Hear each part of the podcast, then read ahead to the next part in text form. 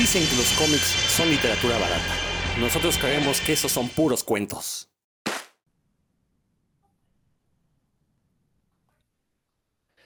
Muy contentos de estar de nueva cuenta aquí en Puros Cuentos, una emisión más, una nueva semana, y es una semana muy especial porque pues es la semana en que la generación de concreto va a estar muy, muy ofendida porque por todos lados vamos a ver, eh, seguramente cuando escuchen esto, eh, habrá habido una marcha de mujeres donde seguramente hubo pintas, donde seguramente quemaron basura, quemaron carteles, y bueno, pues va a haber muchos hombrecitos muy ofendidos, llorando por las paredes pintadas, curiosamente no lloran cuando salen del bar y se orinan las paredes, ahí no les molesta, ¿no? Pero cuando una mujer va y pone una pinta este, ingeniosa, pues entonces sí se les da por llorar. Eh, recordemos que la semana pasada, pues también se dio este debate acerca de la supuesta cancelación de Pepe Lepú. Eh, digo supuesta porque en realidad no hubo tal, simplemente un columnista de un periódico gringo, pues se puso a hacer un comentario de opinión acerca de lo que representaba esta imagen y obviamente pues esa generación de cristal de chavos que ya, están rondando los 50 años, pues muy ofendidos salieron a defender el honor de Pepe Lepú, porque cómo era posible que quisieran cancelar a, este, a un dibujo animado que vieron de niños, que tiene años que no aparece en ningún programa ni nada, bueno, no tantos años porque creo que en la última versión del último salió, eh, pero bueno, no la vieron porque era una versión para Progress, entonces la verdad es que yo no entiendo qué es lo que defienden. Eh, y bueno, muchas cosas que seguramente este programa va a tocar algunas fibras sensibles, porque pues yo siempre lo he dicho, tanto en mi Facebook como en este programa de puros cuentos, la verdad es que eh, lo único feo de los cómics pues, es su público, ¿no? Desgraciadamente así es. ¿Por qué? Porque es un público mayoritariamente masculino, con todos los defectos que puedan tener este público. Y bueno, e, eso no nos exime a los aquí presentes de que también tengamos algunas mañas. Eso sí, yo no, no, no, yo no estoy hablando desde un púlpito de superioridad moral, simplemente estoy describiendo lo que veo y dentro de lo que participo. Por ahí dice Roberto que sí, que sí tengo una superioridad, moral. Bueno, el 100 me lo otorga. ¿Quién soy yo para negárselo? Este, pero bueno, yo soy Rodrigo Vidal Tamayo. Eh, este programa, pues obviamente está inscrito en este Día de Internacional de la Mujer, el 8 de marzo. Ustedes lo estarán oyendo a partir del 9 de marzo y bueno, de ahí en adelante. Pero eh, pues es un programa que a mí me gusta mucho hacer porque creo que la labor de las mujeres en los cómics pues todavía está lejos de ser lo, eh, apreciada lo suficiente, ¿no? A pesar de que aquí en Puros Cuentos le dedicamos constantemente a mencionar títulos, autoras, títulos hechos por mujeres, obviamente autoras, eh, todavía hay que recorrer mucho camino para que el trabajo de las mujeres sea justamente reconocido. Y para eso tenemos una invitada de lujo. Tenemos a una comiquera mexicana. Eh, ella es Idalia Candelas. Y nada más les voy a dar este, una breve. Eh, una breve revisión de su currículum para que veas, bueno, ella ya ha publicado varios títulos en México y en otros países. Tiene un libro que se llama Solas, que se publicó incluso hasta en Alemania. Eh, tiene por ahí un título que se llama Paolo. Y a partir de 2019 abrió su propio sello editorial que se llama Candelas y Punto Libros, donde eh, ha, publicado historias de gente que no es bonita y pollo y mono. Y bueno, es, este, estos libros los consiguen en, todas las ferias donde asistan a editoriales independientes, ahí se pueden topar a Candela. De hecho, no sé si ella lo recuerde, pero yo la conocí en el año pasado, eh, no, en 2019, en la feria de Guadalajara. Yo andaba ahí, este, me mandaron del trabajo y en, algún momento fui a saludar a los comiqueros y por ahí estaba Idalia junto con este, ¿cómo se llama? El de Lázaro y los Alzados, se me fue su nombre. Luis Alberto Villegas. Luis Alberto Villegas, siempre se me olvida, medio codo porque siempre se me olvida su nombre. Me acuerdo siempre de sus títulos, pero sus nombres se me van, ¿no? estabas, ahí, estabas ahí con Luis Alberto Villegas, me acuerdo y platicamos un poco, pero bueno, no importa si no te acuerdas, no, no, no, no pasa nada, sino simplemente para que vean que, pues aquí en la escena comiquera nacional, pues realmente todos nos conocemos, ¿no? Y bueno, este también mencionar que eh, Idalia participó en las antologías de primera y tercera caída que el buen Mario González ha publicado a través de Editorial Arcom. Por ahí en primera caída, pues fuimos compañeros de páginas, ahí compartimos algunas páginas. Entonces, bueno, este, pues es un gusto tenerte aquí, Dalia. Muchísimas gracias por estar. Eh, si quieres saludar a nuestros oyentes, pues eres bienvenida.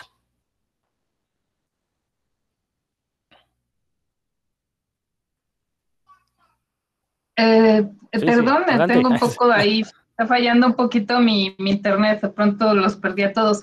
Pues Rodrigo, muchísimas gracias este, a Dan, a Héctor, a, Roberto por invitarme. La verdad es que yo, este, por, por Danly es que eh, conocí su programa y he tenido oportunidad de leerlos, de escucharlos ahí de repente mientras estoy dibujando.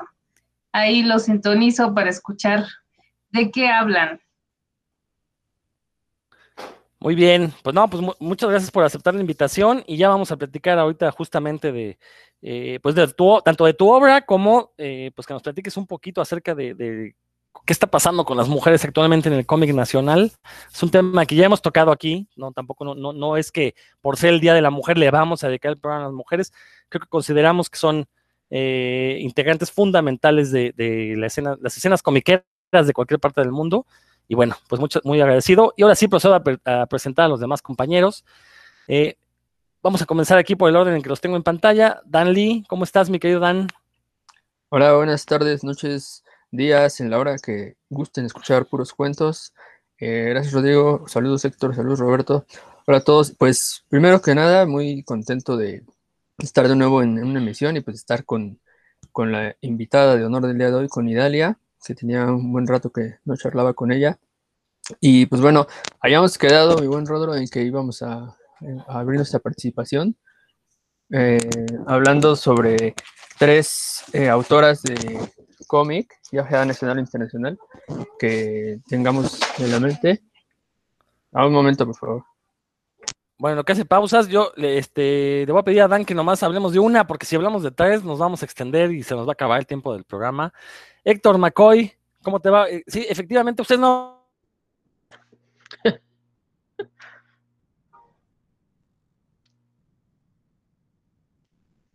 ya se quedó trabado, Rodro, quién sabe qué, ¿Qué me quería decir alguna de sus bajezas? Pero amigos que nos escuchan, amigos de Puros Cuentos, aquí estoy saludándolos. Déjenme platicarles que tuvimos que alzar el regadero que teníamos aquí para recibir a Idalia como se lo merece y qué bueno que nos está acompañando. Y bueno, pues yo le doy también la bienvenida a Roberto. Roberto, ¿cómo estás? Hola, mi querido Héctor. Muy bien por aquí. Saludos a Dan, saludos a Rodro. pues encantado de tener aquí como invitada a Idalia. Eh, de verdad nos la vamos a pasar muy padre. Un saludo a todos nuestros escuchas. Y pues yo por lo pronto quiero mandarle saludos a Dafne, que la acabo de conocer de quesitos Dafne. Y hay unos quesitos Oaxaca miniatura que están deliciosos, que me estoy comiendo ahorita mientras platico con ustedes. Entonces, un saludo desde aquí y a todos nuestros escuchas. Bueno, pues, eh, eh, perdón, hemos tenido unos tropiezos, perdón, Idalia, porque pues, como bien dijo Héctor, estábamos aquí arreglando el, el changarro y pues, tiramos muebles y demás, pero bueno, ya, ya volvemos al, carril de puros cuentos. Yo, yo solo quiero mencionar a tres autoras, no voy a hablar profusamente de ninguna de ellas, pero sí que, cuya obra recomiendo ampliamente. Una es Lisa, Lisa Nisley, que es una norteamericana que hace autobiografía en cómic, con muchísimos recursos, muy ameno. La otra es Alison Bechdel, que es otra autora que es, es un estandarte del feminismo, es la autora del Test Bechdel, que seguro conocen, que es en, el que se sabe si una obra valora a las, mujeres más allá de, figuras ahí decorativas, y la inconmensurable Yolanda Vargas Duché, que es histórica del, cómic mexicano. Nada más, esa, esa obra se la recomiendo ampliamente a todos sus escuchas. Y pues ya, ya volvió, ya se salió Rodrigo de abajo de uno de los muebles que habíamos tirado, ya, ya regresó por aquí. Sí, quién sabe qué pasó. Supongo que debe haber lluvia en alguna parte de la ciudad y pues me desconecté, despedimos, les pido una disculpa, pero bueno, son cuestiones que no, este, no dependen de mí, ¿no? Entonces, este, Héctor, no sé si ya mencionaste tú a, tus autoras. ¿En qué me quedé? Porque ahí me perdí. Ah, adelante, adelante, por favor. saludé al respetable y, a la invitada del día de hoy. También le di este pie a Roberto para que saludara, porque ya, ya ves que luego es medio groserón el muchacho. Y bueno, pues yo les quiero, yo les quiero eh, compartir tres autoras eh, para que revisen, si no en totalidad su obra, por lo menos alguna cosilla de ellas. Eh, una muy conocida es G. Willow Wilson, que fue la que puso en la mira Miss Marvel, ¿no? Este nuevo personaje que digamos que es heredera de la, de la primera Miss Marvel, que ahora vamos a ver próximamente su, su serie en la televisión, eh, Willow Wilson. La verdad es que bien interesante su, su, obra, sobre todo esos volúmenes que hizo de Miss Marvel, muy, muy, muy interesantes. Eh, una chica que, bueno, una mujer de la que ya había hablado en este programa, Sarah Glidden, que hizo una obra que se llama Una judía americana perdida en Israel, también una obra muy interesante. Ella se dedica más como al cómic eh, periodístico, a las tiras, un poquito así, de ese estilo. Y una obra de las que le quería platicar, pero yo creo que la vamos a dejar para el próximo programa. Eh, leí este fin de semana eh, una historia que se llama ¿Quién ama las fresas? de Clara Tanit Arqué. Es una chica francesa. Eh, les cuento rápidamente, en 30 segunditos. Es una historia sobre una chica que tiene cabeza de fresa. Entonces, básicamente la historia gira alrededor de la gente que se siente que no está como en el, en el tono de los demás, ¿no? Que se siente excluida, que la gente que, que se siente única y especial, pero no de la mejor manera, sino de una manera, digamos, eh, rechazada. Entonces, esta historia, ¿Quién ama las fresas? La verdad es que está muy, muy interesante. El dibujo mm, es un dibujo que a lo mejor no todo el mundo le puede gustar. Si, si, tienen chance de echarse un clavado a la red y ver ese dibujo, es, es muy, digamos, sobrio, muy, muy sencillo. Pero lo que importa es la historia y aquí uno, ya la página 10, 12, como que se, eh, se olvida de que ese dibujito que hasta parece feo, sino la historia que está empezando a contar. Y ya se clava uno en esa historia que, que, la verdad creo que todos nos vamos a identificar porque en algún momento todos fuimos adolescentes y en algún momento todos eh, empezamos a sentirnos que, que, no, que no encajamos en, en, la sociedad o no encajamos en la familia con los amigos. Entonces, bueno, eh, les repito, es Clara Tani Darque, una chica con la que estoy este, descubriendo y que la verdad se les recomiendo mucho. ¿De dónde es ella, Héctor? Eh, francesa. Francesa también, sí. Este, Bueno, ahorita vamos a platicar un poquito acerca de cómo en otros países sí se está dando mayor oportunidad a mujeres y están saliendo cosas muy, muy interesantes. Ahorita platicaremos. Roberto. Eh, yo les voy a mencionar tres títulos que no por haber sido escritos particularmente por mujeres tenga que mencionarse entre mis favoritos a fuerza, pero en verdad así es. Yo conocí a, una de estas autoras ahí cuando vino la, la ANG en la Ibero, y la verdad yo no conocía nada de ella. Estoy hablando de Jessica Abel y el título es La Perdida, editado por ahí por Astiberri. Eh, cuando ella llegó ahí, la verdad yo no tenía idea, jamás había leído nada de, Jessica Bell y creo que fue una muy, muy grata sorpresa el haber descubierto su obra. Incluso, bueno, obviamente no, no nos da el tiempo para hablar hoy del título, pero pues es una historia donde las malas decisiones, malas compañías, etcétera, pues llevan a, este personaje a perderse y pues habla de perderse para encontrarse uno mismo, ¿no? Está ambientada en, en algunos lugares de la Ciudad de México. Échenle un ojo, la verdad está buenísima La Perdida de Jessica Abel. Les voy a recomendar otro que también me gustó mucho, que la verdad estuve eh, dudando bastante si comprarlo o no, porque tampoco conocía ni, ni, de qué iba la obra ni a la autora, se llama Lo que más me gusta son los monstruos. Eh, la autora es Emil Ferris. Ese libro llegó por ahí a la, la, tienda de los tecolotes. Lo vi ahí como novela gráfica, pero lo tenían cerrado, entonces di como tres, cuatro vueltas. Este, la verdad estaba dudando, pero cuando vi el dibujo, de verdad tiene un dibujo impresionante y, hecho con, con, lapiceros big, con plumas big, y la verdad está, está fantástico. Ya desde que lo vi dije, ok, me lo llevo, y la verdad fue una excelente decisión. Muy buen cómic, de verdad, búsquenlo, no se van a arrepentir. Aquí en México nos ha llegado tanto en español como en inglés, ya lo he visto un par de veces también en inglés. Entonces, échenle un ojo por ahí, muy buena novela gráfica. Y por último, yo les voy a recomendar un cómic que también yo para nada era fan de, Maitena. Por ahí estos títulos de Maitena que llegan a, la librería de, estas letras moradas y fondo amarillo. Este, la verdad, sí les había echado un ojo y no, no me llamaban la atención. No, eran más como tiras y, pues no, la verdad no, no llegué a conectar con ellos. Sin embargo, en Querétaro, mi queridísima Patti Rocha, que le mando un abrazote un beso, me regaló este título que se llama Lo peor de Maitena. Cuando vi la portada, este, pues obviamente el prejuicio me hizo recordar esas tiras que yo había visto alguna vez en la librería y dije, ay, así como que lo dejé para después. No, pues de verdad me llevé una gran sorpresa. Este libro habla sobre sexo, es, un libro de contenido sexual, son, son realmente las primeras tiras y los primeros cómics que hizo Maitena, y de verdad que me gustó muchísimo, ¿no? Por lo general, eh, como mencionaba Rodro hace rato, pues la mayoría de los cómics y los personajes femeninos que leemos están vistos desde un punto de vista masculino, entonces, eh, ver el sexo, ver el erotismo, ver todo este juego desde el punto de vista de una mujer, de verdad fue no solo refrescante, sino sorprendente. De verdad, me gustó muchísimo y pues contrastas realmente de venir viendo eh, historias eróticas a la Milo Manara, o, este Eric Stanton con, con, estas cosas de sadomasoquismo y de repente te encuentras cosas como esto de lo peor de Maitena y de verdad fue una, fue una muy grata sorpresa.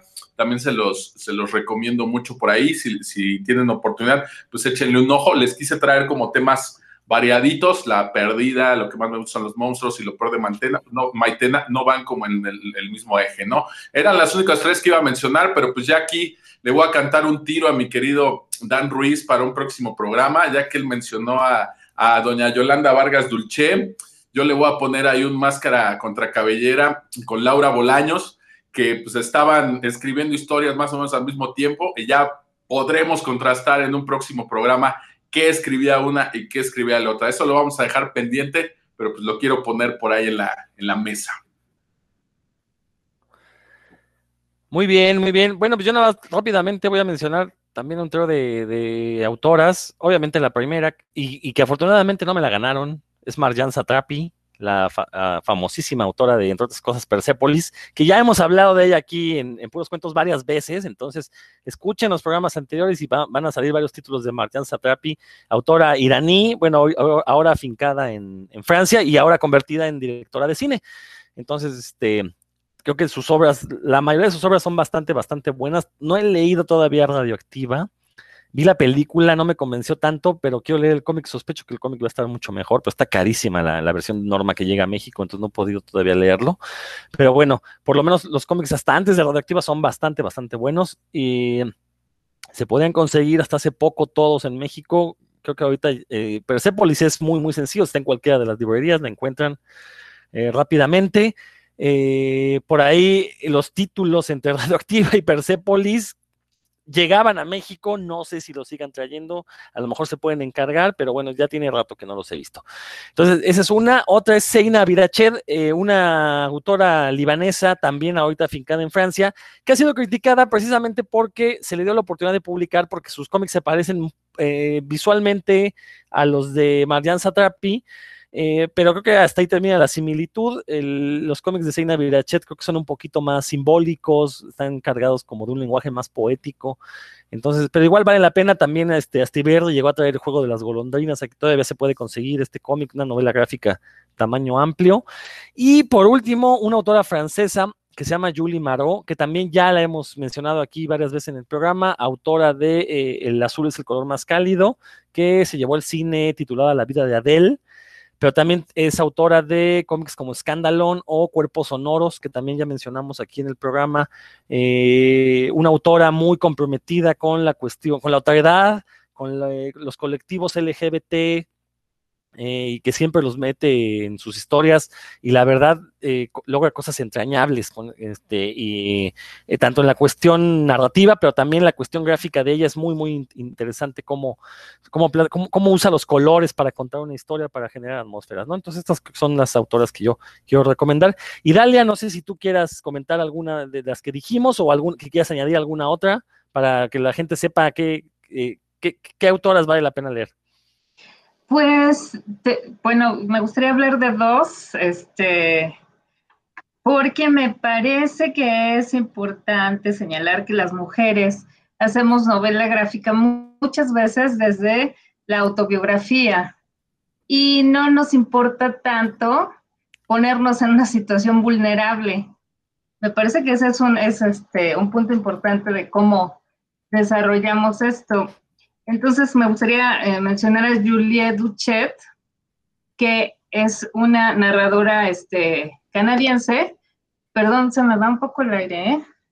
No te preocupes. Este, que es canadiense, se fue a vivir a Estados Unidos y que en los 80s y 90s eh, hizo mucho, eh, comenzó publicando con fanzines, pero hablaba acerca de eh, temas que a mucha gente le parecían incómodos, como hablar de la menstruación, de cómo las mujeres pasábamos por toda esa situación, tocaba el tema de los orgasmos y hablaba, ponía en una situación a los hombres como de no saber cómo comportarse ante esas situaciones. Eran temas que no a todo el mundo le caían bien, pero que hizo que muchas mujeres se sintieran este, identificadas con estos temas.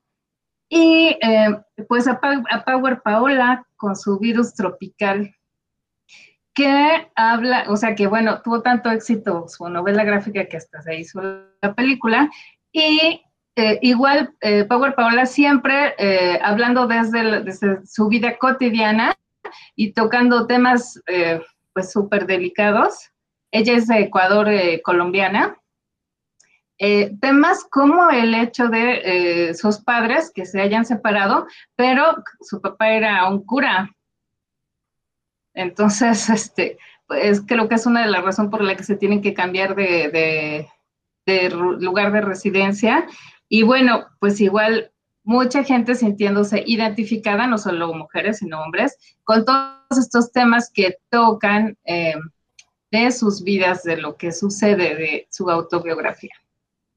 Fíjate que mencionas algo muy importante, Idalia, que es esta cuestión de efectivamente las mujeres tocan mucho el tema del autobiográfico y creo que también lo hacen porque saben que lo que están viviendo ellas puede ser algo que vivan muchísimas personas más, ¿no? No solo mujeres. Ahorita que mencionabas esta cuestión de, eh, bueno, de las cuestiones autobiográficas, recordé un par de títulos, está Cáncer Vixen de Marisa Marchetto, donde habla sobre un... Eh, eh, cómo luchó contra el cáncer la autora, y otro que se llama La historia de mis tetas de Jennifer Hayden, que también habla sobre esta cuestión del cáncer de seno. Entonces, creo que muchos de estos cómics sí ayudan a que la gente se identifique y sepa cómo, en muchos casos sepa cómo lidiar con este tipo de problemas. Y esto me parece muy interesante y no lo había notado hasta ahorita que lo mencionaste, ¿no? Pues la misma este, Marjan Satrapi con Persepolis que está hablando de su autobiografía, este, que eh, lo, se puede, me parece que, que esto de hablar desde lo, desde lo autobiográfico puede ser de la vida cotidiana o de las situaciones em, o de momentos históricos, que es lo que habla este Chatrapi de lo que sucede en su país y de cómo afecta a su familia. Sí, totalmente, totalmente. La verdad es que sí es una, es una característica importantísima y que afortunadamente creo que ya está, ya lo estamos viendo eh, cómo está influyendo en, eh, en otros medios, en el cine también ya estamos notando ya estamos notando cómo esta, esta visión femenina eh, nos está dando otro tipo de personajes femeninos, sobre todo lo que mencionaba, por ejemplo, Dan al inicio del test de Alison Bechdel, esta cuestión para saber si una película, los personajes femeninos valen la pena, pues tiene que ver con qué hacen los personajes femeninos dentro de la historia, ¿no? Si hablan de sus cosas, si solo este, se la pasan hablando del galán de la película, cosas así, bueno, eso le, va a dar cierto valor. Dan, pues vamos, este, ah, perdón, y dale, dale y después dan. Perdón, eh, también ahí me gustaría señalar que sí eh, se tocan los este, situaciones de amor, pero me parece que desde un punto de vista más realista, hablar del amor romántico, pero no como esa novela romántica, sino como de verdad lo que está sucediendo eh, em, y que puede contener situaciones de violencia o de el desamor o de no querer este, compartir la vida que tú planeabas para ti solo por estar con otra persona. Me parece que también habría que señalar eso, eh, de cómo ahora están haciendo, eh, tocando el tema del amor en las novelas gráficas. Sí, muy diferente a lo que a Yolanda Vargas Dulce le habría gustado, ¿no? Por ejemplo, ¿no? Por ejemplo, sí. ¿Verdad? Yo, quisiera preguntarte, Idalia, si en, en, verdad existe un, punto de vista tan diferente entre la, pues el, cómic que se ha hecho o que hemos leído masivamente, generalmente hecho por y para hombres y, un punto de vista femenino. Yo estoy seguro de que sí, pero bueno, esa es mi perspectiva desde, ahora sí que, pues mi, crianza y mi, mis machismos, ya sea micromachismos o, o no, o grandes, pero pues, por ejemplo, ayer estaba leyendo un cómic de Conan y en el que pues, lo, único que, hay ahí es masacre y Conan yendo atrás de chicas, ¿no?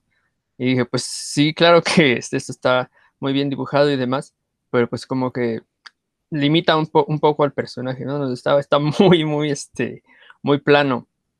Y, pensé, eh, eh, bueno, no pensé, estoy seguro, esto no lo hizo una mujer, esto lo hizo un hombre. Entonces, ¿cuál es el, el si hay un punto de vista diferente, si hay una, como una visión que no es la misma? Pues yo creo que sí. De, entrada me gustaría este, comentar que yo tengo cinco años apenas dedicándome a esto y mi primera intención era ser ilustradora y comencé haciendo álbum ilustrado, que es la, el caso de A Solas y de otro libro que, que escribí dibujé que se llama Otro Lugar. Em, y después descubrí el cómic ¿Y por qué digo descubrí? Porque de niña, la verdad, sinceramente no me llamaba la atención nada de la historia, o sea, de cómics de superhéroes, porque no me sentía identificada. Y me parece que un poco el, es mi punto de vista. La manera en la que nos situábamos en esas historias las mujeres era, eh, como alguien habrá mencionado por ahí, la mujer decía, oh no, está pasando esto, ¿qué haremos? Pero no era la mujer que decía, vamos a solucionarlo o vamos a pelear o vamos a, este, a luchar contra ellos. Me parece que, era esa la posición.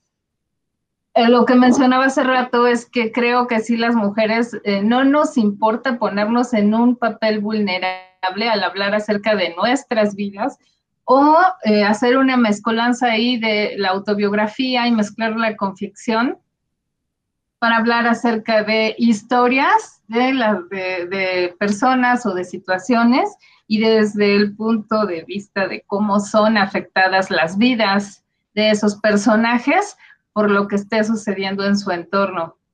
Creo que a veces, em, eh, eh, bueno, no quiero hablar más bien de cómo escriben los hombres, porque no soy hombre, pero sí de que las mujeres eh, no nos importa ponernos en esa posición. A mí, eh, algunas personas que se dedican a lo mismo que yo, alguna vez criticaron y dijeron que yo debería de dejar de escribir historias personales. Entonces, eh, sí lo pensé y dije, bueno, creo que debo de salirme un poco de aquí, pero después siempre terminaba cayendo como en lo mismo, buscando historias que a mí me interesaran, y ahora pienso que eso eh, como autora me ha funcionado más porque estoy comprometida como autora en los temas que quiero mostrarle a los lectores y siento que eso es lo que me ha ayudado para que mucha gente eh, sienta empatía o se sienta identificada con lo que hago. ¿Y cuáles son esos temas, Idalia?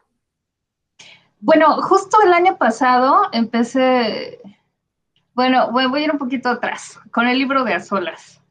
Hablar acerca de la soledad posmoderna, pero poner a mujeres en una situación donde muchas veces no nos gustaba decir que vivo sola, que estoy sola y que no me siento mal por eso. ¿Y por qué no nos gustaba tocar el tema porque muchas mujeres que viven en esa situación normalmente son señaladas, porque si no tienes a una pareja o no tienes hijos o no vives en una familia tradicional, pues es porque hay algo mal en ti, algo está pasando mal con esa mujer.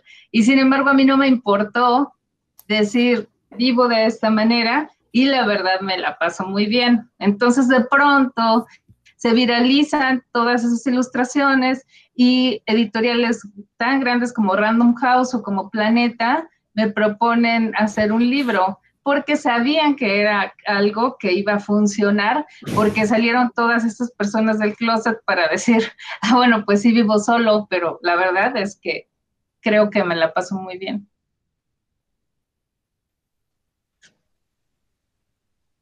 No sé, ¿quieres que mencione otros temas? O? No, no.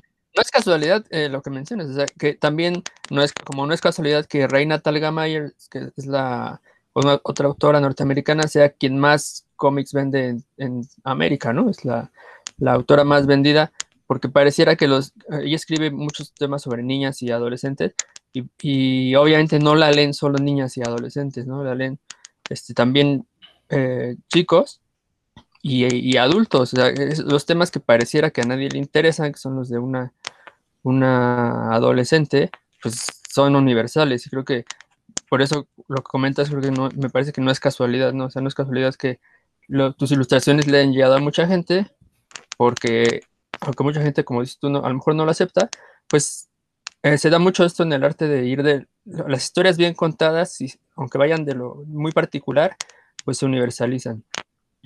Pero bueno, creo que estoy monopolizando las preguntas, Héctor, Roberto, Rodro. ¿Qué más ¿Qué quieren? A ver, Roberto, Roberto, venga.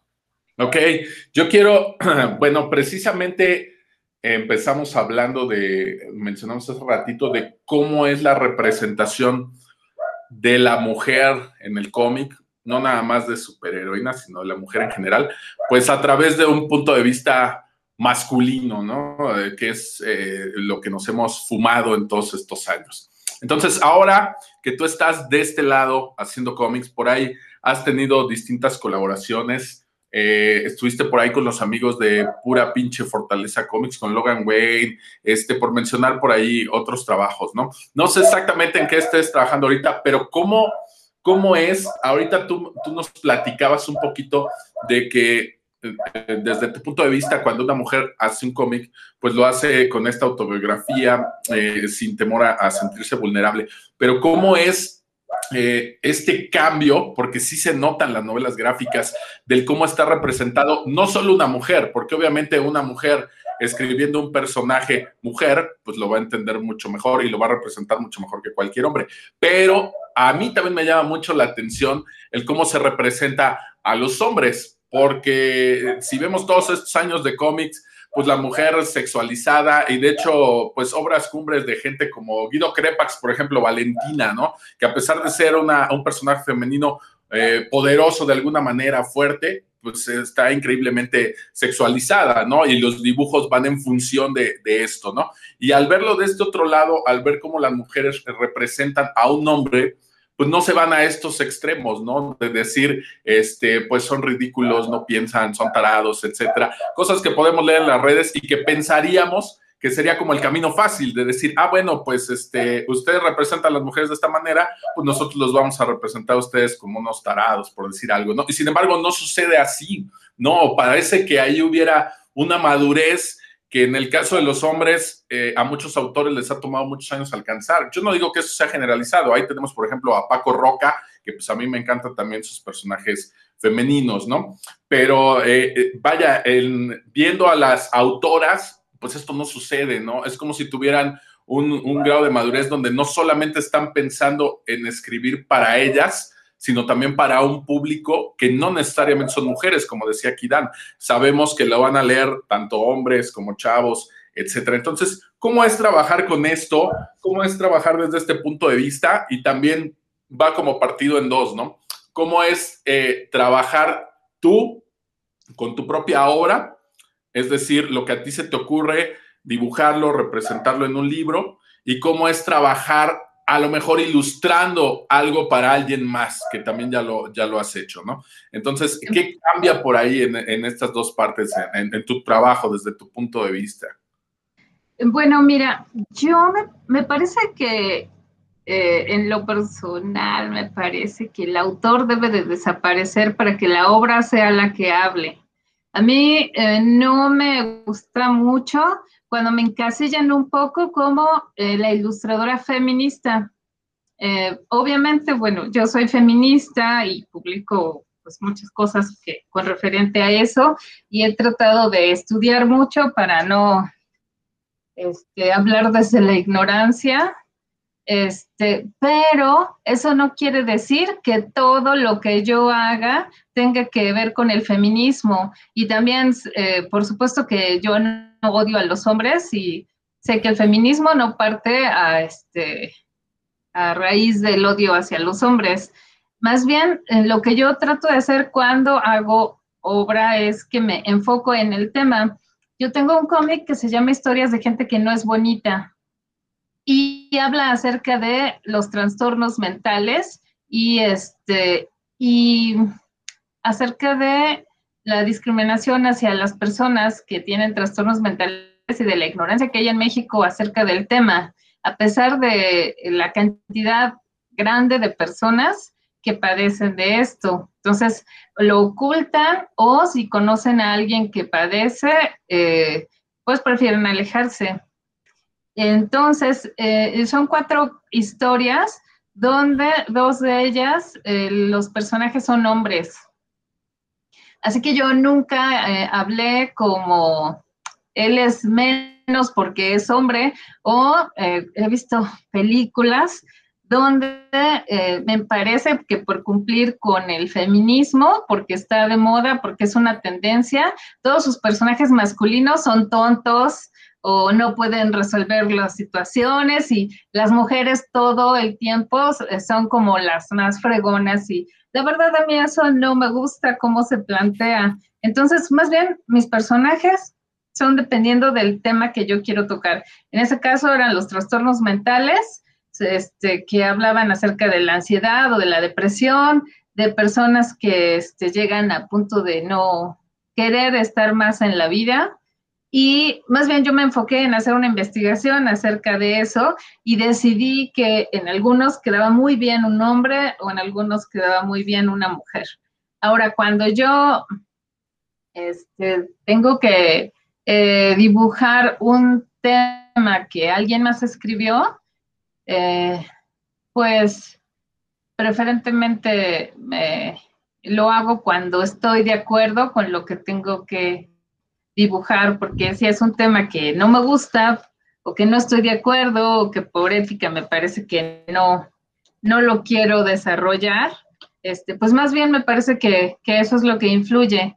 Nunca, nunca este, me gustaría cometer ese error de dibujar o, de crear personajes hombres que se porten como incompetentes o, que no este, pueden desarrollar lo que tengan que hacer solo por eso, porque sean hombres, ¿no? Digo, habrá, que ver ahí este, estas películas, esos ejemplos de películas que mencionas, si el guionista fue hombre o mujer, ¿no? Porque justamente eh, e, esto que dices de representar a los hombres como tontos sí tiene que ver con una mala comprensión del feminismo que es muy común entre los hombres. Nada más como paréntesis, yo sí odio a los hombres, entonces este, nomás quiero aclarar eso, pero no me considero feminista. Me consideraré quizás antimachista, pero no nunca feminista, porque esa es una lucha de las mujeres. Pero bueno, Héctor, ¿algo que quieras comentar?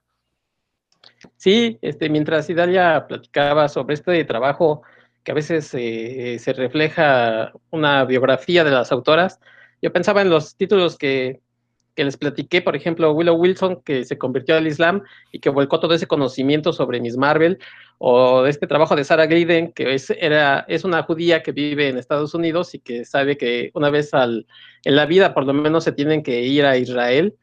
Obviamente es una obra también autobiográfica y este paralelismo que hay con esta chica Clara Tani Arqué, que este, es española, perdón, el trabajo eh, de este de quien ama las fresas lo hizo con una beca del Angulem, pero bueno, ella precisamente, y, hablo de este paralelismo, era este, diseñadora de interiores y le hacía la ilustración, pero no, no era comiquera, por así decirlo, no hacía cómic. Entonces, eh, me gustaría a mí preguntarle a Idalia, ¿en qué momento ella, porque ella tenía también un, Idalia tenía un negocio que le iba bien y todo, pero ¿en qué momento decide dejarlo? ¿En qué momento dice, me voy a hacer cómic, eh, ya sea contar estas historias que tengo sobre mí, sobre otras personas? ¿En qué momento y sobre todo qué retos enfrentaste, Idalia, en ese momento? O sea, ¿qué retos te, supuso entrar a un gremio, a una industria que generalmente son puros hombres los que trabajan y, sus temas pues, son muy diferentes a los que a lo mejor tú querías desarrollar. Pues sabes que yo siempre quise dibujar, siempre, más bien siempre dibujé, pero no sé, de niña yo anhelaba como hacer eso cuando fuera grande, pero no sabía ni nada, ¿no? O sea, más que los libros que nos compraban mis, mis papás y que eh, venían muchas historias ilustradas. Entonces, yo ya muy grande, no es que me importe decir mi edad, pero no quiero decirla. Yo dije, cuando, cuando tenga 80 años, voy a ser una viejita así súper este, arreglada y muy glamorosa. Entonces, ahora que estoy a la mitad de eso, voy a dejar de hacer lo que la gente siempre ha esperado de mí, porque pues mis papás siempre dijeron, eso no sirve para nada, nadie se dedica a eso, o sea, no sé dónde lo sacaste. Y bueno, después gente que fue apareciendo en mi vida, igual me dijeron lo mismo. Y cuando llego a esa edad digo, ya basta. O sea, ya no le voy a echar la culpa a los demás por no hacer lo que yo quiero hacer. Cerré el negocio, me fui a vivir a Veracruz. ¿Por qué? No sé. O sea, yo pensé que así lo iba a resolver. Y ahí fue donde comencé a dibujar. Y este, como yo ya había tenido un negocio, me parece que eso me ayudó para planear que tenía que hacer como si fuera una marca, o sea, ya tener un estilo que en realidad ya lo tenía y hacer mis redes sociales con algo que, tocando un tema con el que iba a llegar una persona y se iba a sentir identificada. Y eran estas mujeres que estaban en situaciones cotidianas, a solas, y que se veían ni estaban tristes ni, ni nada. Ya después cuando en muchos medios de muchos países este, hablaban acerca de mis ilustraciones, decían que eran mujeres empoderadas, que estaban haciendo lo que ellas querían con su vida. Y fue ahí, yo como le comentaba hace rato, yo quería hacer álbum ilustrado, o sea, quería escribir un libro que viniera un texto acompañado de una ilustración. Eh, afortunadamente, me, invitan a eventos de cómics cuando ya se empieza, se publica mi, trabajo, como la Conque o como la Mole. Y entonces ahí es cuando descubro todo esto que estaba pasando en México, de todas estas personas haciendo cómic, muchos de manera independiente, y de ahí yo también me animé a empezar a autopublicar, no solo a esperar que alguien me publicara, porque eh, fue como, para mí fue como, como un, un boom de decir, ya hice esto y ahora quiero hacer esto y ahora quiero hacer esto, porque yo hice un libro eh, de otro lugar que, me llamó la atención lo que decía Roberto acerca de cómo las mujeres hablamos acerca de, eh, del erotismo desde nuestro punto de vista. Eh, yo no sé si cosificando o no, pero me parece que es algo muy natural y que, con, o sea, que, que yo tenía ganas en ese momento de, de hablar acerca de ello. Entonces hago este este libro que se llama Otro lugar, que es una mujer que idealiza tanto a la persona con quien le gustaría estar, que llegan muchos hombres a su vida, se da cuenta que no es lo que ella esperaba y prefiere estar sola. Y entonces es un poco como salirse de otra vez de eso tradicional de tienes que encontrar a alguien, tienes que encontrar un hombre que se haga cargo de ti, tienes que tener una pareja, pero esta mujer decide mejor quedarse sola y no vivir en la mediocridad de estar con alguien que no quiere. Este, yo de ahí empiezo a, me empiezan a invitar a antologías y bueno, la verdad es que ha sido como todo un descubrimiento para mí eh, encontrar a todas estas personas que hacían cómic y, y pues también fue una responsabilidad grande de ahora sí empezar a investigar, de empezar a aprender a hacer cómic, que estuve en un taller con Edu Molina, que es un gran narrador gráfico de Argentina que vive en México.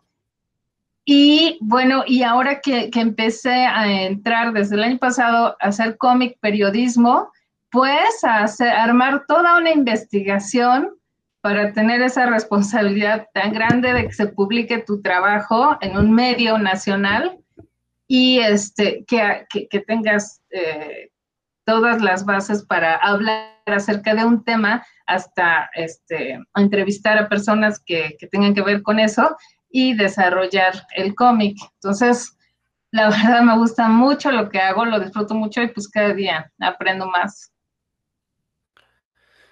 No, pues la, verdad es que es una experiencia muy interesante Porque algo que hemos discutido en programas previos de puros cuentos justamente es esta falta de planeación como si fuera un negocio de eh, la cuestión de la autopublicación, ¿no?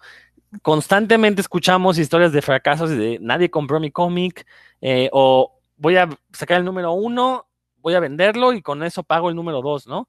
Pero esto que estás comentando acerca de que tú ya tenías la visión de negocio precisamente porque venías de tener un negocio, o sea, tú sí hiciste un plan de negocios como tal para dedicarte a la publicación. A ver, platícanos un poquito de esta experiencia, qué se requiere, porque eso me parece muy interesante para la gente que quiera vivir de hacer cómic en un país como México, pues.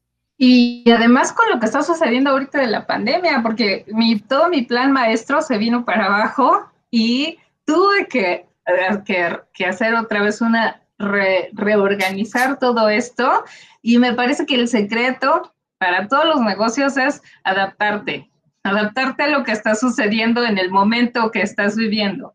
Este, yo creo que ahorita sí es bien importante que la gente que, que, que hacemos autopublicación considere esto como un negocio y no hacer desde entrada temas que solo me interesan a mí y que no me importa si a los demás les va a gustar o no. Este, yo creo que, sí, como autores, debemos de encontrar un puente entre el lector y el autor, porque al final, pues lo que quiero es que se venda mi cómic y que eso me ayude, para, o sea, quiero vivir de hacer esto. Yo desde que decidí eh, dibujar, dije, yo quiero vivir de hacer esto y por eso lo tengo que ver como un negocio y eso no me parece mal, que a veces creo que por ahí algunos dicen, no me importa que solo uno lea mi cómic. Bueno, yo no pienso así. Entonces, yo sí hice una planeación de, ok, tengo que escribir esta historia, tengo que hacer la investigación, tengo que, este, considerando que no, no, que no sea algo para la editorial o, la, en este caso la revista de, en la que publico cada mes, este, hacer el, el guion, escribir, dibujar y planear cuánto es lo que puedo yo este, producir. O sea, eh, yo tengo algunos libros que he mandado a hacer en imprenta y donde eh, puedo, darme, digamos, ese lujo de eh, hacer un tiraje de 500 o de 1000 ejemplares. De, de, ahí tienes que hacer como una planeación de, ok, cuántas páginas, cuánta, qué tiraje voy a usar que fue este caso de Pollo y Mono, que es un libro que es para niños. Este, y después, ¿cómo lo voy a vender? Yo había hecho en 2019, tenía un plan maravilloso porque había, eh, no solamente estaban contempladas las convenciones a las que iba a ir y en donde afortunadamente me va muy bien, sino que eh, yo había mandado solicitud a la mayoría de ferias del libro que eso me parece bien importante, que ahora las ferias del libro le den importancia a la novela gráfica, como es el caso de la FIL de Guadalajara, donde incluso ya está el Salón del Cómic y Novela Gráfica. Entonces, eh, de ahí yo, eh, considerando todos los eventos a los que iba a asistir en el año, pues ya sabía cuántos libros podía, este, podía producir, algunos mandando imprenta y otros bueno, en mi caso, que es encuadernar, haciendo en tirajes pequeños. Y todo el, el, merchandising, no sé si Dan me va a corregir con mi pronunciación, que puedes hacer a partir de tus cómics, desde postales, prints, separadores. Hay gente que hace este, bolsas, cuadernos, libretas, o sea, todo eso le puede sacar provecho.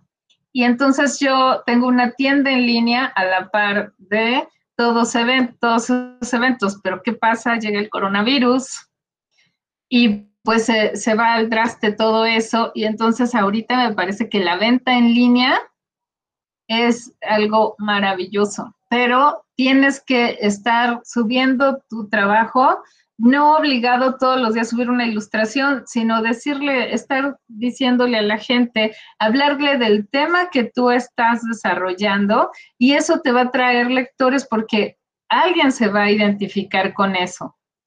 eh, y entonces estar hablando del tema y estar diciendo, y está esta ilustración o está este libro, pueden ir a mi tienda, pues, pues lo siento, pero tenemos que hacer ese trabajo los autores, ¿no?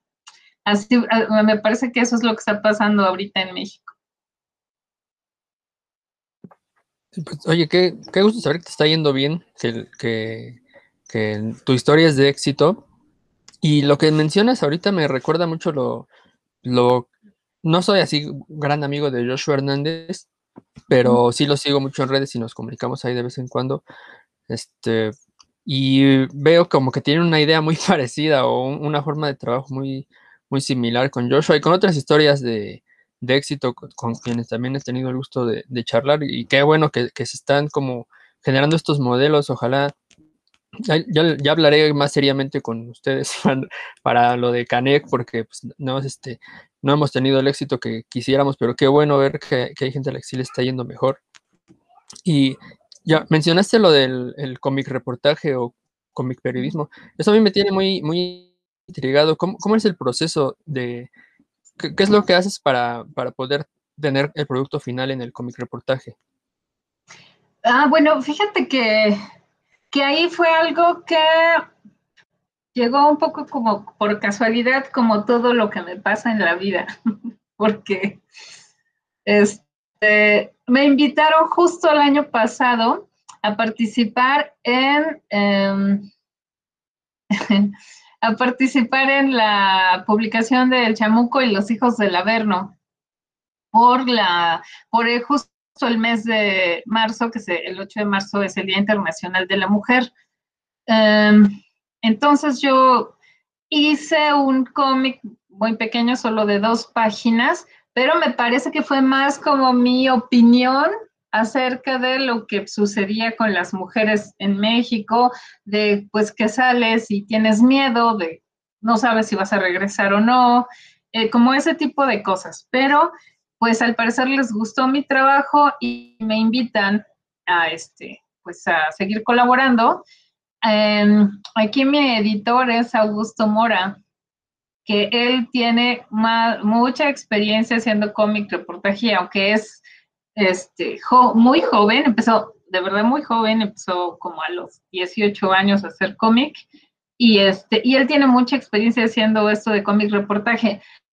Eh, yo descubro en, este proceso de que me invitan a que tienes que hacer una investigación em, de temas que sean coyunturales para el país, eh, que hablen acerca de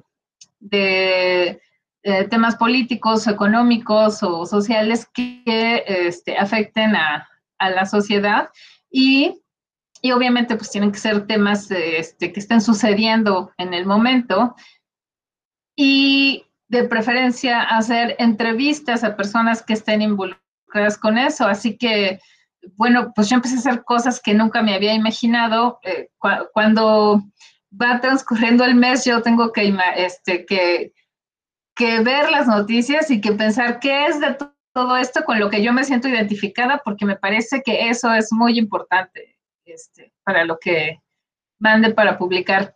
Eh, en eh, un caso que, me, a mí me, tocó mucho fue cuando fue la toma eh, de las instalaciones de la CNDH en el centro de la Ciudad de México y ir, yo dije, ¿qué hago? ¿Voy o de dónde lo saco? empecé a buscar muchas noticias, pero dije, ¿qué onda me lanzo?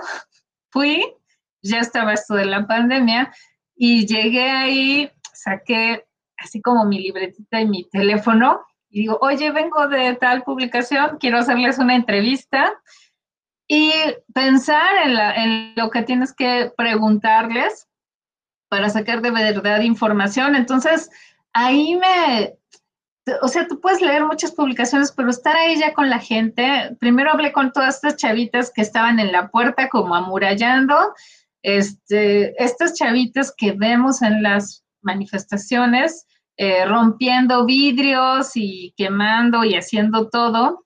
Y bueno, me dan su punto de vista de por qué ellas hacen eso y después me permiten eh, o sea, en ese momento llegaron otros medios que no los dejaron entrar, pero ellas me permiten entrar y hablar ahora sí con las mamás de víctimas de feminicidio, esposas o madres de personas eh, con desaparición forzada. Y entonces yo empiezo a enterarme de todas estas cosas, que es bien diferente hablar con estas personas que leerlo en, la computadora o, bueno, este, y de ahí pues yo me quedo con una grabación como de tres horas y me doy cuenta que tienes que condensar todo eso y hacer un guion que quepa en cuatro páginas y ver con qué historias si te quedas y con qué no. Y ahí me costó mucho trabajo hacer ese, ese, cómic porque me tardé muchísimo tratando de, de condensar todo lo que, todo el material que tenía y casi que estaba una madrugada antes terminando el cómic y dibujando, ¿no? Entonces, de ahí yo dije, yo quiero hacer esto y he tratado de conocer gente de otros países que también lo está haciendo. Y un año después, la verdad es que me da mucho gusto que he escuchado, este, pues algunas eh, charlas acerca de cómic periodismo donde me mencionan ya como alguien en México que está desarrollando estos temas. Y bueno, una cosa importante, un poco lo que le decía hace un rato a Roberto, yo no quise quedarme en estos temas acerca del feminismo. Así que cuando hablé con gente ahí acerca de la desaparición forzada, bueno, pues ya toqué otros temas, justo averiguando este, gente que hace desplazamiento forzado, como en Chiapas o como en Chihuahua, donde llega, por ejemplo, el narco y les quitan sus tierras para poder sembrar la droga y sacan a pueblos enteros de comunidades indígenas y que están caminando por todo el país haciendo marchas y todo, y que a veces uno pasa y los ve y voltea con indiferencia y no sabes todo lo que hay detrás de eso, ¿no? Bueno, pues eso, eso es, no sé si esa era lo que esperabas como respuesta. No, pues esperaba una, una respuesta profunda, creo que así fue. Roberto, veo que abriste tu micrófono. Perdón, bueno, eh, me parece muy interesante. Mira, antes, hace algunos años fui muy seguidor del Chamuco, por supuesto, conozco el trabajo que ha hecho ahí Augusto Mora, este, Edu Molina, por supuesto, lo, conozco no solo del Chamuco, sino lo que han hecho afuera, pero ¿has pensado tú recopilar estas historias por tu parte eh, y a lo mejor algunas otras que has tenido que dejar fuera, como ahorita mencionabas, y presentárnoslas después en algún libro. Alguna vez ya hablamos aquí de, este, de documental en cómic y, fuera del trabajo de Augusto, la verdad es que existe muy poco, ¿no? Como el de las fosas de Tetelcingo, por ejemplo. Entonces, realmente hay muy poco material de este tipo, ¿no? Y cuando vino Joe Sacco en el Live Festival en, Querétaro, por ejemplo, que se hablaba mucho del trabajo que él, que él hace y de repente buscaba referentes aquí este, híjole, pues volvíamos a lo mismo, ¿no? Augusto Mora, y está, está increíble, pero por ejemplo, el que tú hagas este tipo de trabajo, tal vez nos dé la posibilidad de verlo de repente recopilado en, un tomo o de algunos temas que tú vas dejando fuera o que, eh, o, que no van con lo que querías tocar en ese, en ese mes en la revista. ¿Hay posibilidad alguna de ver algo así? ¿Lo has planeado? ¿Te ha pasado por la cabeza? Porque digo, sí es algo muy, muy necesario, no tanto por el tema que, que toques, sino por el, el, mismo género en sí, ¿no? Ya estar hablando de este, de este género y el que lo estés haciendo tú y que haya más gente como tú en el país haciendo este tipo de cómic, yo creo que es algo muy importante porque de repente, este, pues todo el mundo tiene este prejuicio, ¿no? De que los cómics pues o son superhéroes o son mujeres voluptuosas o son cosas de chiste, ¿no? Entonces me parece realmente muy importante el tipo de trabajo que haces tú, que hacen, que hacen en la revista y pues me gustaría verlo eh, eh, tal vez recopilado, no tanto porque eh, no podamos acceder a la revista y un tanto sí, porque mira, antes el chamuc se vendía en todos lados, ¿no? Lo encontrabas hasta, hasta en los supermercados Lamentablemente llegó un momento donde se le empezaron a poner muchas trabas y al menos yo en Tlaxcala ya prácticamente es imposible que consigas este, el chamuco, ¿no? Entonces dejas de, seguirlo. Entonces me parece realmente importante eh, pues el ver un trabajo así fuera de la revista. También por otras cuestiones de que hay gente que considera que esta revista pues tal vez no va con sus ideales porque piensan que es de izquierda o piensan que a veces es un panfleto y la verdad es que ni siquiera lo han leído y ni están informados, pero ya al verlo recopilado, un trabajo así en un tomo, pues ya le da como otro, otro matiz, ¿no? Entonces, no sé si, si te ha pasado por ahí por la cabeza, si a lo mejor hasta te lo han propuesto o si tienes por ahí planes de que en algún futuro podríamos ver algo así recopilado en un tomo. Mira, afortunadamente eh, en el chamuco a todos los autores nos dan luz verde para que una vez que termine el mes que está este, vendiéndose la revista, nosotros podemos publicar en las redes el cómic completo. Eh, yo sé incluso muchas personas que les digo, publico el chamuco los hijos de la verno, ay, ¿cómo? ¿Cómo, no?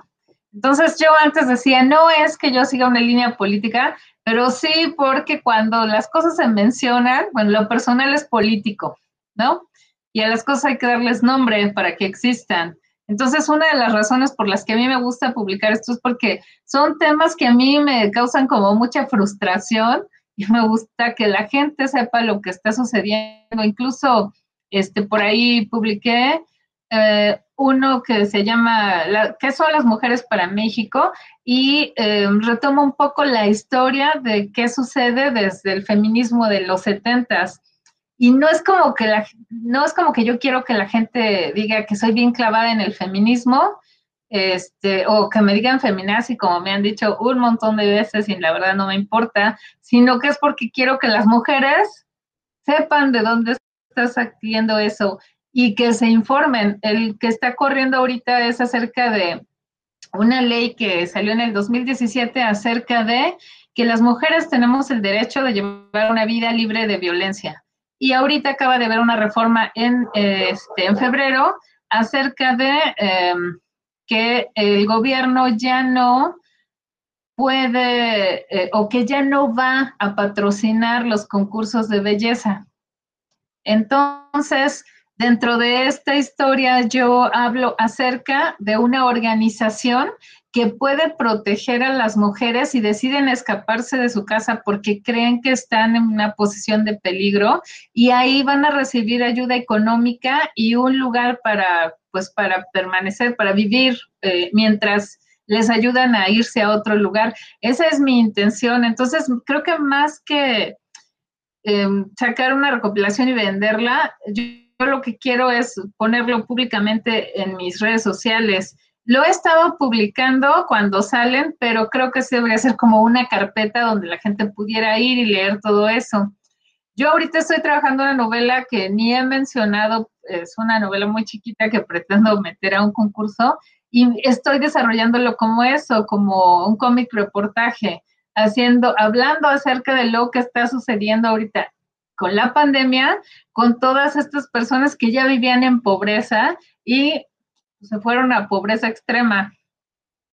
Muchos, muchos en México nos pasó eso, de que nuestra economía se, pues se terminó fastidiando y que no todos hablan acerca de qué está pasando con esa gente que perdió sus trabajos y, este, y cómo están haciendo para salir adelante. Este, más bien creo que yo una vez que ya descubrí esto, es algo que retomaré en cada una de mis historias.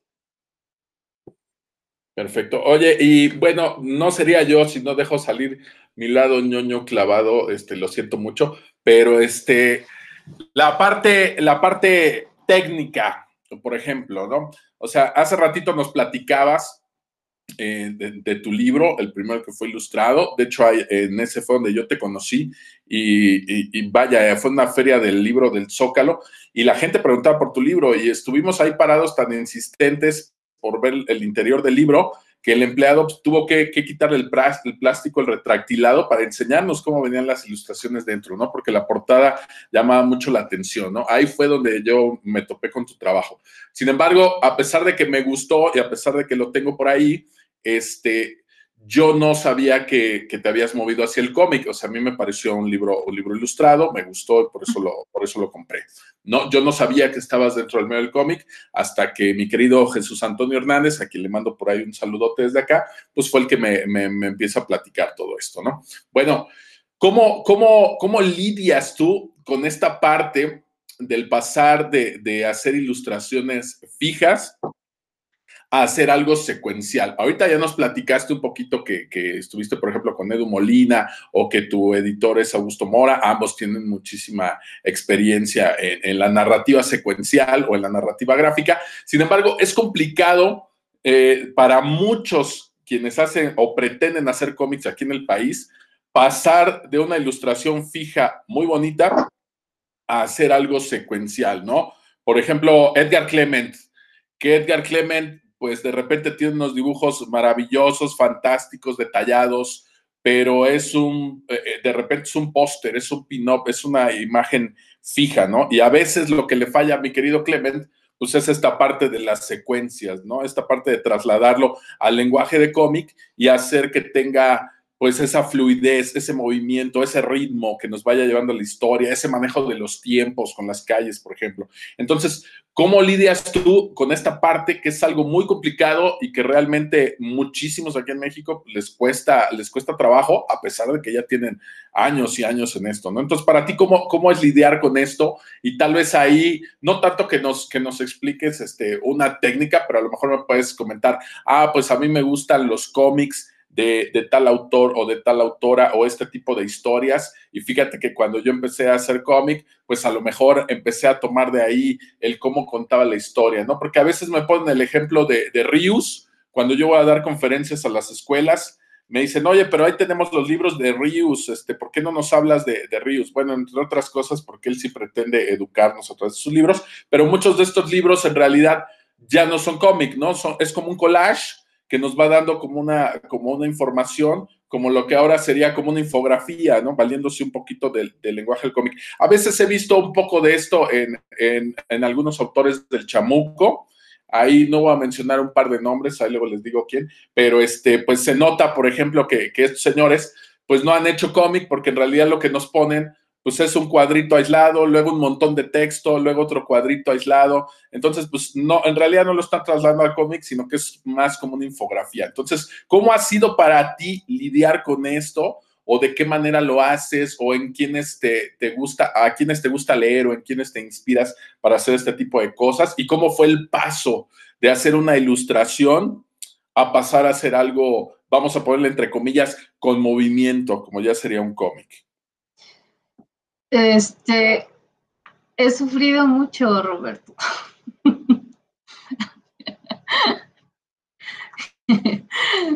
No fue nada fácil, pero soy muy necia. Eh, y no sé si está bien o está mal, pero este, soy muy crítica con mi trabajo. Y muchas veces cuando ya se publica algo lo veo y, y me regaño mucho y pienso, debo de mejorar esto para, para lo siguiente. Este, es bien, bien difícil hacer álbum ilustrado donde son imágenes fijas y de pronto tener que dar dinamismo y que la gente no se aburra y que entienda consecuencias, aun cuando no hubiera texto, una historia que quieres narrar. Este, muchas veces no menciono los primeros trabajos de, trabajos de cómic que hice porque sé que tienen muchísimas fallas y por ahí alguna vez alguien escribió una crítica acerca de que yo había pasado de hacer eh, álbum ilustrado a cómic y que no me veían mucho futuro.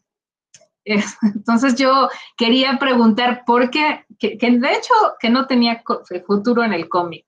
Es, es algo que, que se publicó hace como tres años. ¿Y por qué lo tengo muy presente? Hay quienes me decían, no te claves en eso, pero yo decía, no, es que quiero que me digan por qué. Claro que no voy a dejar de hacer cómic porque escribieron eso, al contrario. Este, entonces, yo estoy, claro que, me da mucho gusto seguir eh, en esto y que además me consideran un montón, que, que, me buscan de muchos lados para que dé charlas, para que dé clases y que, y que hablen acerca de mi trabajo pero para mí siempre le va a faltar algo, siempre este, mm, voy a tener que mejorar algo, pero este, para mí es estar aprendiendo todo el tiempo. Yo hubo eh, eh, algún momento en que em, dejé de ver lo que hacían los demás porque me frustraba mucho, porque pensaba, no voy a llegar a eso, no voy a poder llegar a ese nivel. Así que más bien traté de tener, este, de hacer caso a muchas cosas que me recomendó Edu Molina, este, como de pequeños trucos para hacer, este, que, que las viñetas sean dinámicas eh, para que las páginas tengan, este, pues sí, que, que sí haya una planeación, que haya un diseño.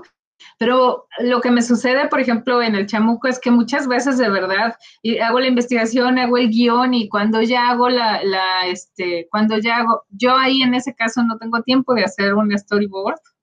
Como vas, así digo, ok, esta es mi página uno, tengo, puedo hacer tanto las viñetas y cómo vas, ¿no? Este es el texto y, dibujo. Este, lo que sí trato es de no hacer cosas, obviamente, dibujar, que eso lo he visto muchas veces, dibujar lo que viene en el texto, como decir, y se desmayó y alguien desmayado, ¿no? O sea, en el caso de, de, cuando hablo acerca de violencia de género o de feminicidios, jamás dibujo a una mujer que esté ahí ensangrentada o muerta, este, porque también eso me parece que es revictimizar. Pero ha sido muy difícil. Conozco gente que, que hace ilustración y que ha querido hacer el salto al cómic y no pueden y se regresan y lo dejan. Pero eh, me parece que, que el éxito de lo que yo hago es que soy muy necia. Y si yo quiero hacer cómic, voy a hacer cómic. Y cada vez quiero perfeccionarme y aprender más y yo sigo tomando cursos y sigo escuchando las clases que dan mis colegas. Hablaba Dan hace rato acerca de Joshua Hernández, que hay mucha gente que lo critica, pero me parece que es un cuate igual bien necio y que está siempre ahí insistiendo y que tiene este, un grupo de, fans y de gente que le gusta lo que publica. Entonces, pues me, me, encantaría que el próximo año este, a lo mejor les dijera, Dan, Héctor, Roberto, ¿qué les parece lo que estoy haciendo ahora? ¿No? Porque me parece que yo debo de seguir evolucionando. No, bueno, a mí me encantaría ver un cómic con todo el, estilo y, el cuidado o la paciencia de, lo de tus libros. ¿no? Yo sé que no estamos hablando de, lo mismo, por supuesto. Yo sé que hacer una ilustración, que te he visto ilustraciones bellísimas, pues es, es tardado, ¿no? y, ponerse a pensar que vas a hacer así cada viñeta de un cómic, híjole, pues sería una labor titánica. Sin embargo, creo que, que, es parte como de tu estilo, del que el estilo que identifica a la gente, porque a ti te siguen en, redes de otros países y estos dibujos, estas ilustraciones, pues han tenido como ese impacto, ¿no? Entonces yo creo que esta cuestión de, verlo, eh, para mí, que soy ñoño comiquero, como en una novela gráfica, pues para mí sería fabuloso, ¿no? Obviamente sé el trabajo que, implica y eso es tiempo y bueno, pues ya, ya con el tiempo veremos algo, algo tuyo así, ¿no? Me gustaría, eh, yo sé que está corriendo el tiempo, no está aquí mi querido Rodro, eh, me gustaría, este, antes de darle la palabra a mi querido Héctor, porque ya acaparé yo aquí el, micrófono, pues nada más eh, preguntarte por alguno de tus cómics favoritos. Hace rato mencionabas un par de autoras como Power Paola de Virus Tropical, que recién cumplió 10 años y la mencionamos el programa pasado,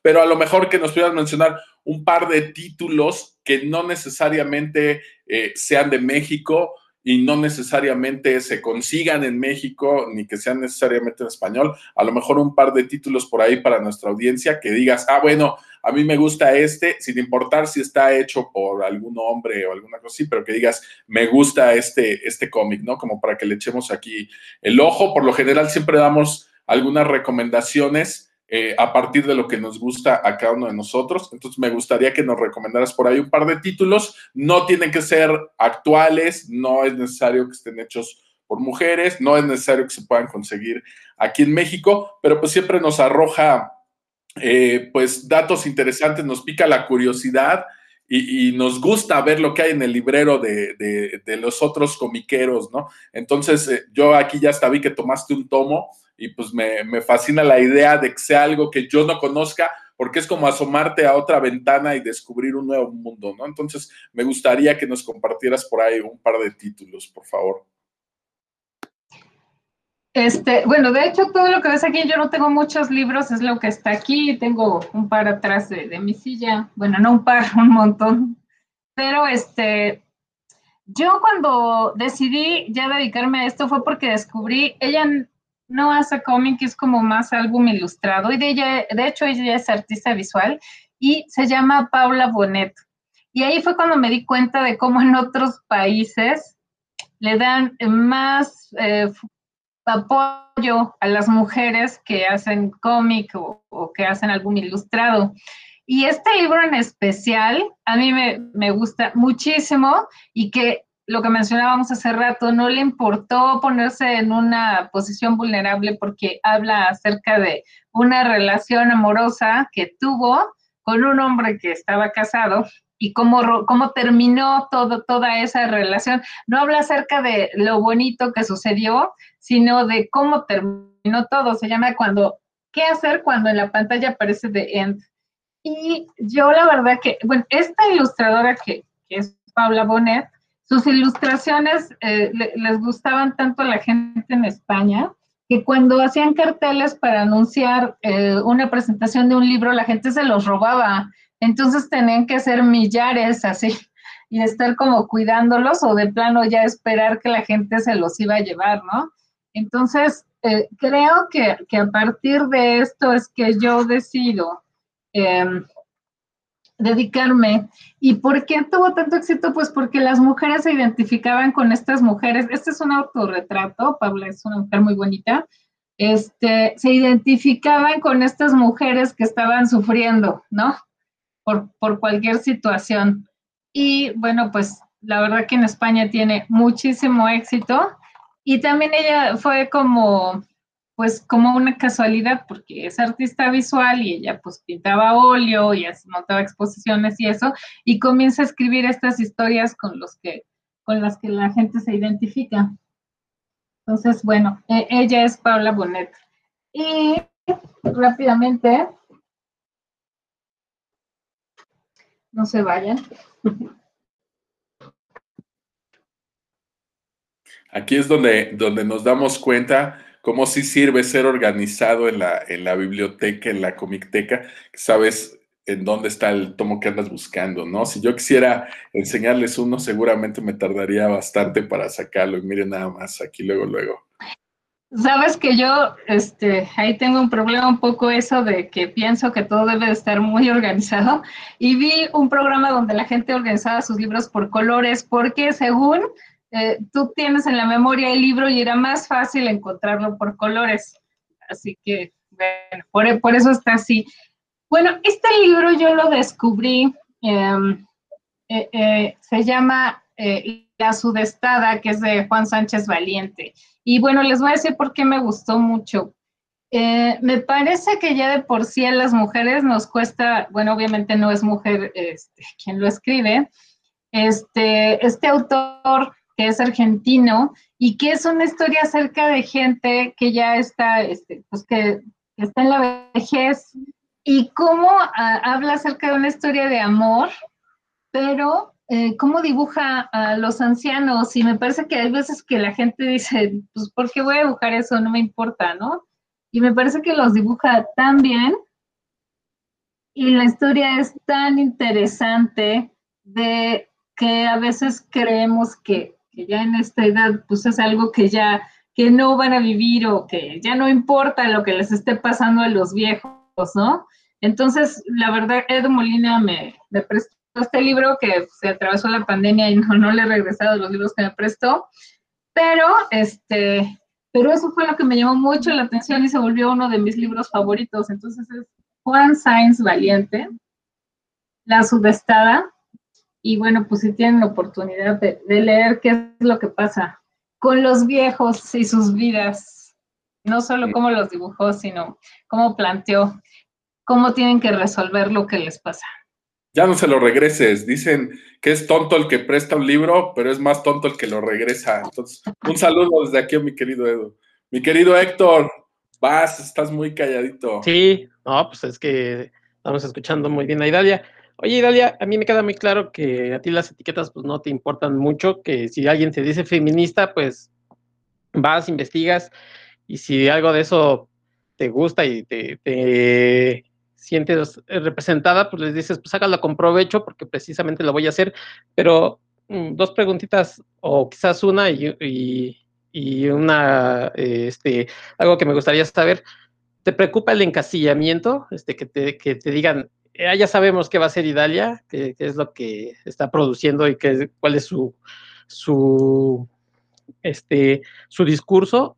Y la otra, pues, háblanos precisamente de cuáles son tus planes a futuro, qué es lo que, viene para ti. Em, no me preocupan las etiquetas eh, o, que, o que la gente me juzgue, vamos a decirlo así. Eso la verdad es que nunca me ha preocupado, ni siquiera en mi vida personal. Este, lo que me preocupa es que la gente crea que solo voy a hacer o solo voy a desarrollar temas acerca del feminismo y sobre todo porque no todos saben exactamente qué es el feminismo y entonces de ahí crean que yo voy a hablar mal de los hombres o que no quiero desarrollar personajes hombres o que no podría desarrollar otros temas, por ejemplo, hablar, este, hacer una historia de terror o hacer esto del cómic reportaje, este, eso más bien es lo que, que no me gustaría que crean, sobre todo porque podría perder oportunidades, ¿no? Para participar en algunos proyectos. Este, y bueno, la verdad es que no solo la pandemia terminó con muchos de mis planes, sino que yo tenía programado para diciembre del 2020 sacar una publicación de, de una antología que pudimos hacer el, el, año pasado que se llama Somos Gente que Dibuja, donde contacté a 36 autores mexicanos y cinco de otros países para que hicieran una página acerca de cómo ellos como dibujantes estaban viviendo la pandemia. O, sea, un capítulo era ¿a quién dibuja en la pandemia? O sea, con todo lo que está pasando, ¿cómo puedes poner, sentarte y ponerte a dibujar, no? Pero desafortunadamente me dio COVID en diciembre y este ¿sabes? Cuando estás ahí, dices, la verdad es que no me importa todo lo que voy a dejar de hacer, con que la libre ya es suficiente y yo pues, pues me esforcé mucho para salir de la enfermedad, que sí me vi muy mal. Y pues ya no sacamos el libro y ya no hicimos un montón de cosas que, que iban a suceder en diciembre y en enero. Y ahorita estoy tomándomelo con calma y más bien estoy como retomando apenas y haciendo otra vez mi agenda para el para este 2021. Entonces antes era como muy ansiosa y muy, ya tengo que hacer esto, ya lo tengo que planear, ya tengo que decirle a la gente que va a salir porque eso me obliga a que lo tengo que cumplir. Este, más bien ahorita lo que está pasando, creo que yo tengo mucha suerte para que me inviten a, entrevistas, a participar en charlas, en foros, en mesas.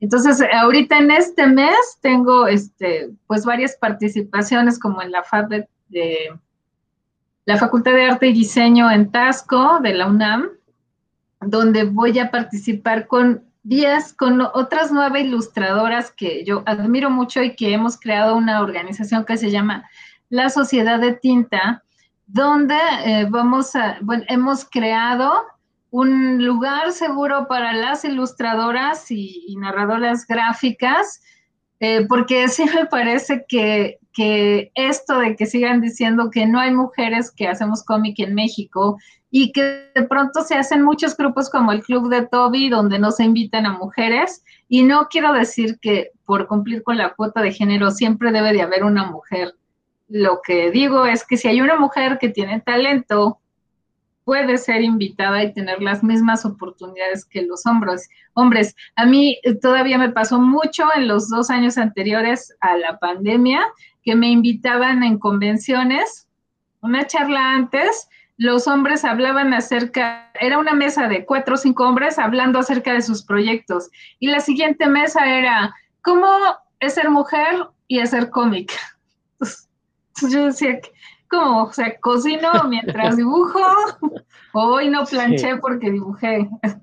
Ese tipo de situaciones. Entonces, Esa es nuestra intención con la sociedad de tinta y crear proyectos primero con nosotras mismas, que somos las socias fundadoras, y a partir de eso eh, comenzar a invitar a más mujeres para poder autopublicar o crear proyectos que se puedan ofrecer a otras editoriales. Eso y, y lo que esté pasando en este mes, Héctor, solo eso, el que haya salido de la enfermedad me hizo pensar que debo de llevármela con calma. Ok, qué bueno que ya, que ya estás bien. Este, sabíamos en tus, en tus redes que anunciaste que, que precisamente pues tuviste este problema, esta enfermedad, pero qué bueno que ya estás, este, que saliste bien y que nos estás acompañando hoy. Dan, Roberto, algo que quieran agregar, creo que ya estamos llegando al, al fin del programa. Pues nada más que por favor Idalia nos diga dónde podemos, nosotros y, y, nuestros escuchas, dónde podemos conseguir tu obra, Idalia.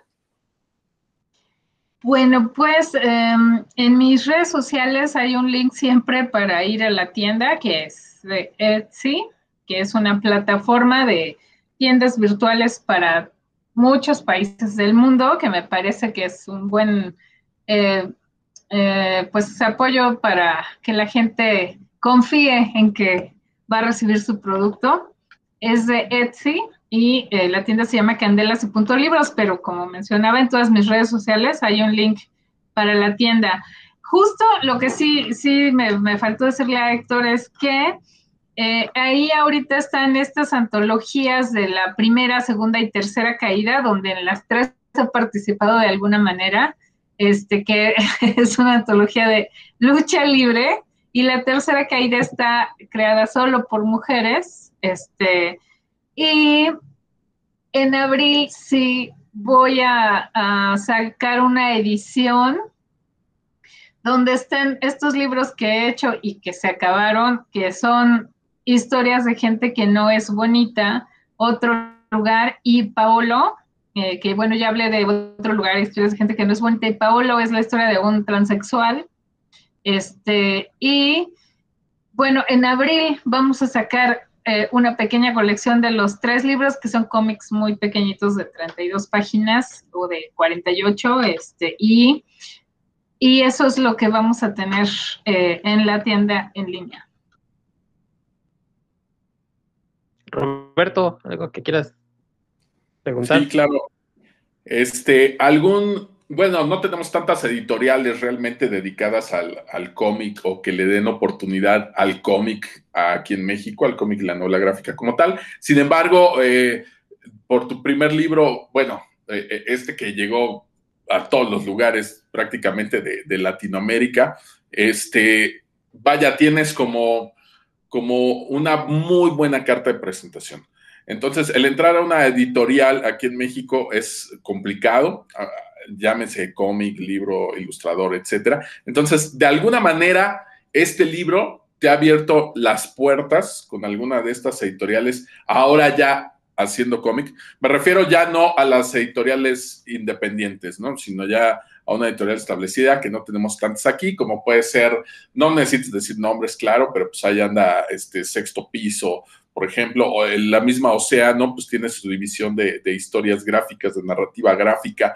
Entonces, sin decir nombres de editoriales, me gustaría saber si alguna de ellas tal vez te ha preguntado, oye, ¿qué onda, Idalia? Ya sabemos que haces cómic, este, pues cuando tengas algo nos gustaría platicar contigo o me gustaría hablar contigo de algún proyecto de cómic. ¿Eso ha sucedido? Me encantaría saber eso porque aquí en México el, eh, el camino es bastante, bastante complicado, ¿no?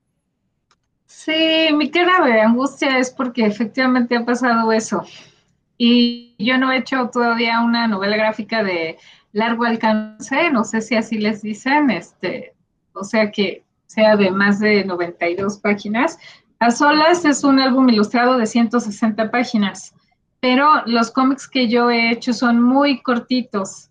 Entonces, eh, sí tuve, eh, pues en la última fil de Guadalajara, a la que fui, que fue, ya ni me acuerdo, en 2019, conocí a eh, un editor de una editorial de cómics este, en Colombia.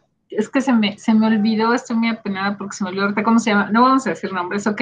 Y justo cuando estaba hablando con él, llegan dos editoriales muy grandes, las editoras, y dicen, y dale candelas, claro, yo conozco su trabajo. Y cuando yo veo a mis colegas persiguiendo a los editores, ellos ahí los tres me sacan su tarjeta y me la dan y mándanos lo que tienes. Y yo, pues no tengo nada así como, como de ese alcance. Entonces, es justo este, mi, mi intención eh, ahorita, este, pues aprovechar esas oportunidades, ¿no? Entonces, no quiero, no quiero como decir, es que ya estoy trabajando en eso, porque no, no me gusta hablar de, de las cosas hasta que no están ya, ¿no? Pero, este, sí, sí, me siento muy afortunada. Yo creo que no quiero decir que es suerte, porque obviamente he trabajado muchísimo, pero sí he tenido esa oportunidad, tengo esa oportunidad y sé que muchos colegas han trabajado años y le han estado macheteando, pero pues afortunadamente ahí tengo, ahí tengo un par de tarjetas para llamar.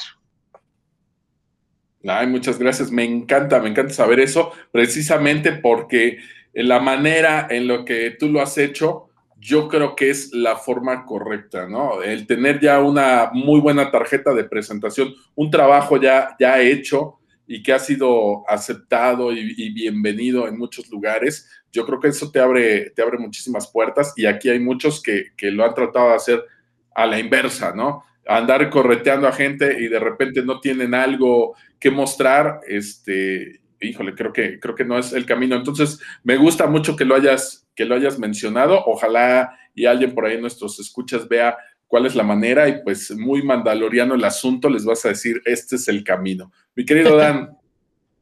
No, pues nada, le quería decir a Idalia que hay que ponerle solución a esa, a esa situación. Si requieres un guionista, ya sabes, donde aquí, nos podemos encontrar.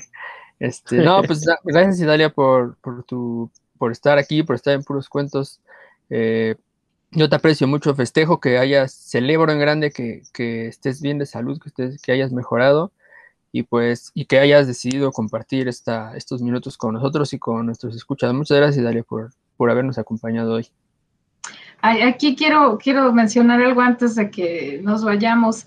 Este, yo estaba, cuando me invitaron a, a, hacer el guion de la historia, el cómic en esta antología de lucha libre, que es Tercera Caída, donde hablaba solo de mujeres, yo estaba como muy angustiada porque era acerca de la lucha libre. Y quiero decirles que todo lo que incluía ahí de lucha libre lo aprendí a mi querido Dan Lee, que también lo estimo y lo admiro un montón.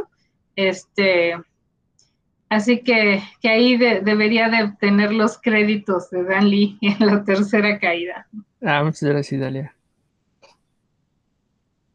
A ese Dan es un abusivo, seguramente te quería aplicar un candado, una cosa así. No le hagas caso, todo el mérito es tuyo, Dalia. ok, Héctor. Roberto, este, vámonos. Bueno, pues eh, me alegra muchísimo, Idalia, que hayamos compartido aquí un rato. Muchas gracias a ustedes, mi querido Héctor Dan, a Rodro, que anda por ahí, este, y como él se dijo, no feminista, prefirió abandonar el programa. No es cierto, mi querido Rodro, un saludo desde acá. Yo nada más quiero despedirme pues, mencionando un par de cosas de, eh, creadas por mujeres que son pues de mis obras favoritas. En este caso, el, libro de Frankenstein, que tengo como, como unas seis, siete ediciones distintas de, Mary Shelley, que es de mis libros favoritos de toda, de toda la vida, y que cuando yo era chavo, pues ni siquiera a nadie se le hubiera ocurrido preguntarle que si está hecho por una mujer o que si esto, no, no, no, es un libro que me encanta y punto, ¿no? Y como ando metido también en la, en la fotografía, pues ahí también les recomiendo echarle un ojo a la obra de, Graciela Iturbide, que pues es mexicana y es de mis fotógrafas favoritas de, toda la vida, de verdad tiene una obra impresionante. Busquen ahí en el Google La Señora de las Iguanas y se van a encontrar una fotografía de verdad eh, padrísima, padrísima y que además hizo en Oaxaca uno de los lugares que me encanta, ¿no? Entonces, échenle un ojo por ahí a, todos los buenos trabajos que hay. Eh, las mujeres realmente pues nos vienen a dar aquí una lección. No quiero, no quiero hablar de, política ni estas cosas, pero lo que estamos viendo ahorita alrededor del muro del Palacio Nacional, de verdad, Yo creo que si, si hubiera sido algo con los hombres, hubiéramos sido como cavernícolas a tirarlo o a quemarlo o alguna cosa así, ¿no? Y la lección que nos están dando ahorita, de verdad, padrísimo, casi que es, yo sé que es, es, es, un lamento, es, es un grito, es un reclamo, pero ellas lo hacen de una manera que, casi parece una obra de arte, ¿no? Entonces, eh, pues ojalá que tengamos más programas así y, pues que no sea la última vez que compartimos aquí con Idealia. Yo me despido, un abrazo para todo nuestro público Saludos. Ok, pues me toca despedirme a mí. Yo les quiero recomendar, bueno, ustedes saben que lo que me, gusta mucho leer y también los libros, entonces una autora mexicana que, está, pues no voy a decir que en el olvido, pero sí que no ha recibido el reconocimiento que merece, que es Aline Peterson. Es una gran narradora con unas... Eh, eh, experimentó muchísimo con la estructura. Eh, también es poeta y escribió muchos libros para niños pero lo que a mí más me gusta de su obra es la narrativa, siempre experimentando con, la, con, las, con las estructuras y siempre también, y por eso quiero hablar de ella hoy nada más estos segundos, este, en un papel muy diferente al que se esperaba de una mujer en su época. Eh, no se pierdan la obra de Aline Peterson, donde sea que encuentren una de sus novelas, échenle, échenle el guante porque vale muchísimo la pena.